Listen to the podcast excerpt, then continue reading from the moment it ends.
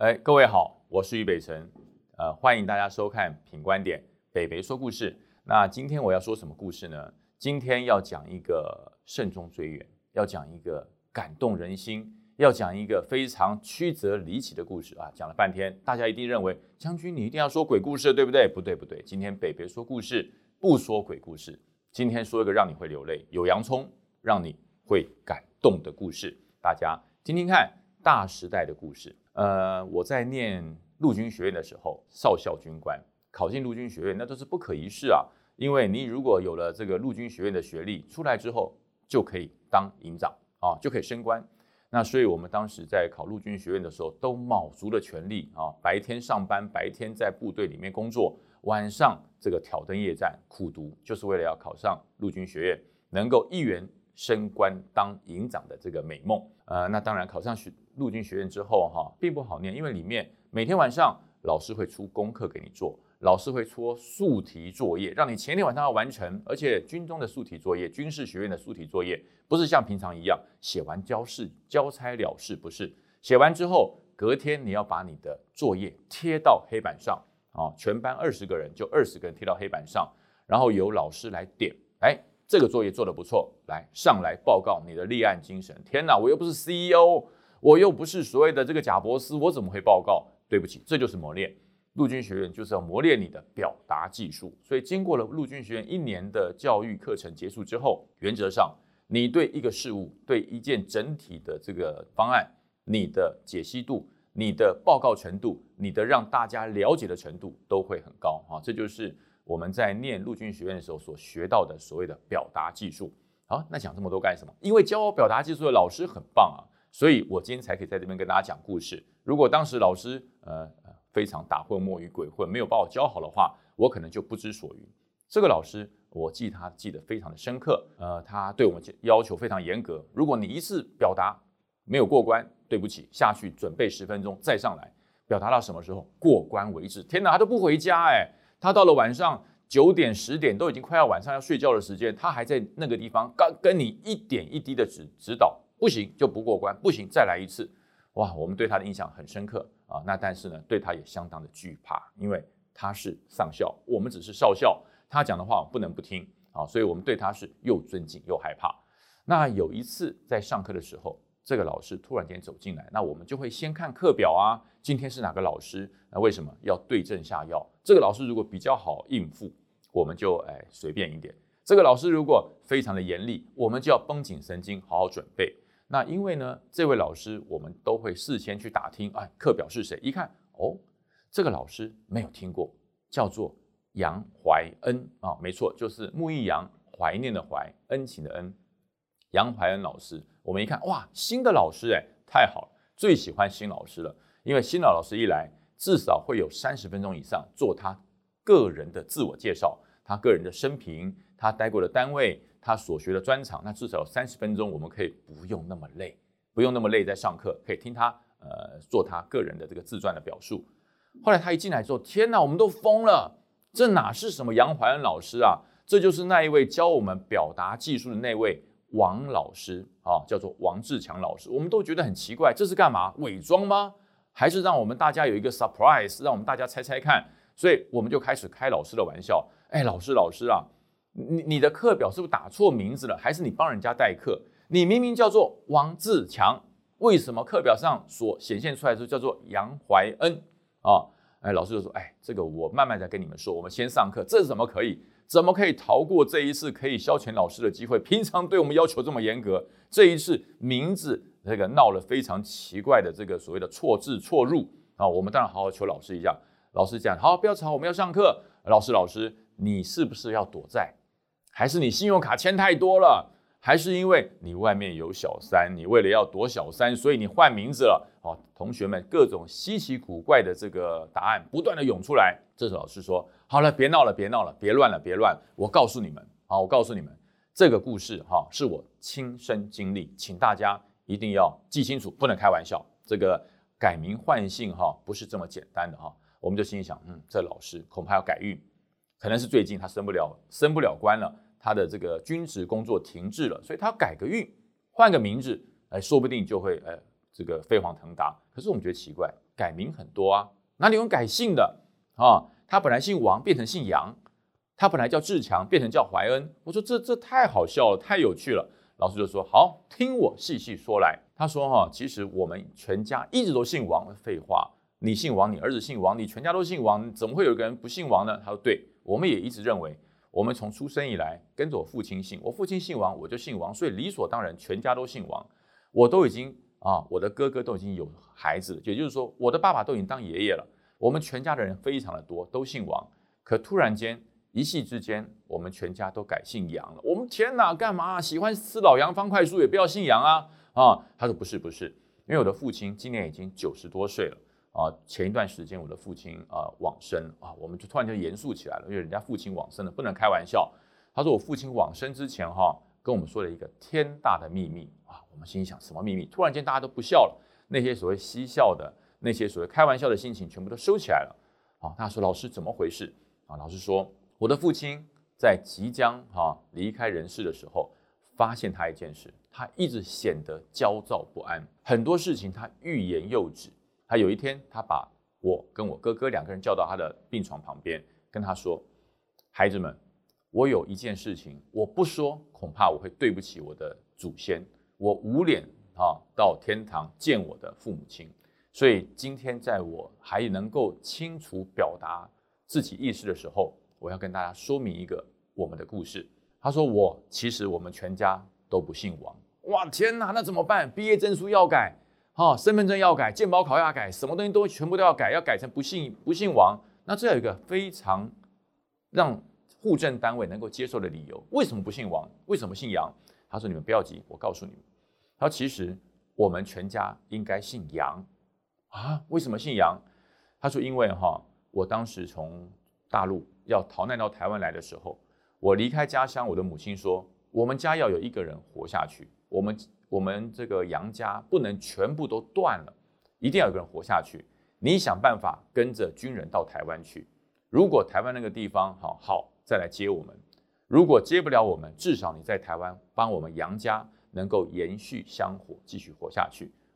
那但是我们老这个老父亲说，我又不是军人，我要怎么去？他说你想办法。”啊，这时候他到码头去东晃西晃，想要偷偷混上呃开往台湾的船，没有船票怎么上去？上不去啊！他就想，他就想东想西，船票也买不到。那个那个年代，动浪的年代是不能够买船票的，船票是买不到。他突然就发现一件事，有一个士兵，有一个士兵，呃，可能是行军的时候太辛苦，还是发生什么状况，死在路边，就是往生在路边。一个士兵往生在路边，他灵机一动。就把这个士兵的衣服跟裤子脱下来，自己穿上，把他的裤子跟衣服给这个士兵穿上，他就穿上这个士兵的衣服，就跟着部队入列了啊！大家一看到他，哎，小王，你怎么在这里？赶快入列！是，他就入列了。入列之后，就跟着船到台湾来。从此之后，他就姓王了，他就姓王了。然后在部队里面服役的期间，他每当佳节的时候，他就心里想：我不姓王啊，我姓杨啊。啊，我很想去祭拜一下我杨家的列祖列宗，可是，在那个年代，如果你告诉你的长官，其实我不姓王，我姓杨，我是穿了人家的军服混上船来到台湾去的，哇，那糟糕了，一定被抓起来啊，变成渗透军中啊，可能打算为匪工作，说不定会被枪毙，所以他就把这个秘密藏在心中，一直不敢说，也不能说。啊，也没有勇气说。后来到了他结婚了，他也是用王啊，用姓王的这个王姓来结婚，所以他生了两个孩子，这两个孩子都姓王，帮他们取了名字。最后孩子又生了孩子，他当了爷爷。每当过年过节的时候，大家在拜王氏列祖列宗的时候，他说：“我真想用手把那个王写成杨，我真想告诉大家，其实我们姓杨，我们不姓王。可是呢，我没有勇气。一来是这么多年了。”我们都已经姓王姓了这么多年了，我怎么去改这个姓氏呢？可是现在我所剩日子不多，如果我今天不把这个秘密告诉大家，那你们可能就一辈子迷迷糊糊的就姓王，像姓下去了。我的儿子、孙子、曾孙都姓王，这样子我是无法上天面对我们杨氏列祖列宗。所以今天这个天大的秘密告诉你们，希望你们呃能够帮我圆了这个心愿，让我认祖归宗。回去继续信仰。说完这个话之后，他说：“呃，他的父亲就眼睛合上，闭上眼睛，也不再多说话了，也不再多讲话了。但是他的脸上多了一丝笑容，就感觉到他在心中放了六十多年的包袱，终于终于放下了。呃，临终之前，他也没有再交代什么遗嘱啊，就很慈祥、很安详的离开了人世。这个我们的老师啊，就说他就跟他的哥哥、跟他跟他的兄长，他说我们必须要圆了父亲这个心愿。”我们不能去跟户政事务所把这个故事跟户政事务所讲，户政事务所不会同意我们改姓王的，可以改名，但是不能改姓，所以他们就决定回到他们的家乡来一趟认祖归宗之旅啊。回去之后，把他父亲的照片拿回他父亲告诉他的这个村庄里，一个个去找，果然他的家人还在啊，他的家人还在。看了之后，哇，老泪纵横啊，终于找到他了，这么多年都没有联系，终于找到了。那但是带来的却是一个不幸的消息，就是呃他的父亲已经往生了，就把族谱带回家，就到了村子里把族谱带回家，把他的这个家人的照片也带回家，到了户政事务所就给户政事务所一看，一家人长得一模一样，这骗不了人呐啊！然后附上了族谱，附上了照片，就全家全部改姓杨，哇，这个是个大工程哦，呃，你的毕业证书、你的就职证明、你的所有证照都要改姓杨，不但要改姓杨，连名字都改。